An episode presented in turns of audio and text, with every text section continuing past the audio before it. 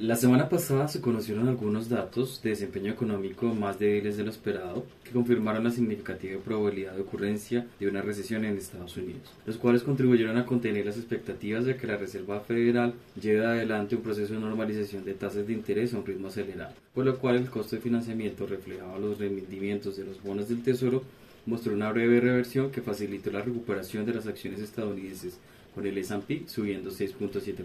El jueves y el viernes la renta variable en Estados Unidos presentó un rebote que llevó al índice desde los 3.760 puntos hasta ubicarse por encima de los 3.910. La confianza inversionista de junio fue la más baja alguna vez registrada de acuerdo con Citi. En medio de las ventas de vivienda existentes que cayeron 3.4% en mayo, peticiones de subsidio por desempleo que se aceleraron 2.000 esta semana hasta los 229.000 y la caída de 3.6 puntos del PMI manufacturero a 52.4 en junio, al tiempo que la Universidad de Michigan reportó una reducción de las expectativas de inflación de los consumidores de dos décimas, mientras la administración Biden anunció la suspensión del impuesto federal sobre los combustibles, lo que podría suponer un leve alivio a las preocupaciones en este frente. De ahí que los operadores de Wall Street dejaron de descontar que la tasa de los fondos federales, actualmente en 1.75%, se ubicará en marzo próximo en el 4% y empezaron a apostar por un 3.5%, con lo cual las tasas del Tesoro a dos años retrocedieron 11 puntos básicos en la semana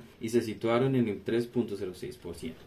Esto se trasladó a otros instrumentos como el Eurostoxx 50, el cual ganó un 2.75% en la semana, hasta los 3.530 puntos después de tres semanas consecutivas de caídas. Los precios de las materias primas mostraron una caída más amplia, con el petróleo WTI y el cobre descendiendo más de 8%.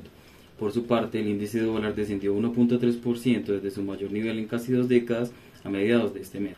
Al inicio de esta semana, la aproximación cautelosa de los inversionistas llevó a renovar la presión sobre los activos de riesgo, con el ajuste en las carteras conforme el fin del trimestre se acerca. El índice bursátil de referencia en Wall Street cerró el lunes con una caída marginal de 0.3%, mientras las materias primas como el cobre y el petróleo lograron cerrar al alza con avances de 0.4% y 1.8% respectivamente, y el oro bajó 0.45% a 1.824 dólares la onza luego de retroceder 0.7% la semana pasada. Por su parte, las tasas de la deuda estadounidense se vieron nuevamente impulsadas al alza hasta ubicarse en 3.1% y 3.2% de los 2 a 2 y 10 años. Esto lleva a que la cautela predomine en las primeras horas del martes, con los futuros de la S&P apuntando una apertura positiva con un solo un 0.5%, aunque beneficiándose del índice compuesto de Shanghai Shenzhen, que subió hasta un 1% ante la decisión de las autoridades chinas de recortar de 3 semanas a 10 días el periodo en que los visitantes extranjeros deberán permanecer en cuarentena tras ingresar al país.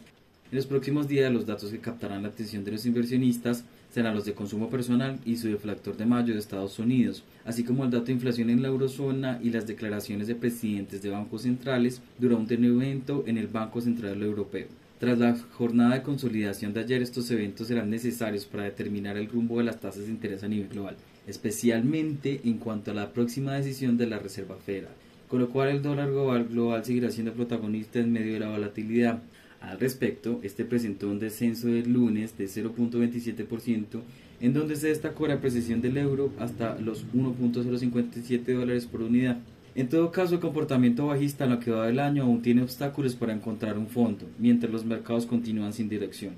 El presidente de la Reserva Federal se sigue aferrando a la retórica de combate frontal contra la inflación como ha sucedido en las recientes comparecencias ante el Congreso y es que el Banco Internacional de Pagos ha advertido que los bancos centrales deberían aumentar las tasas bruscamente o arriesgarse a una era de alta inflación. Con todo en el año, el Nasdaq 100 pierde un 26.4%, el S&P 500 se deja un 18.2% y el Dow Jones cae un 13.5%. Por su parte, la referencia europea borra un 17.6%.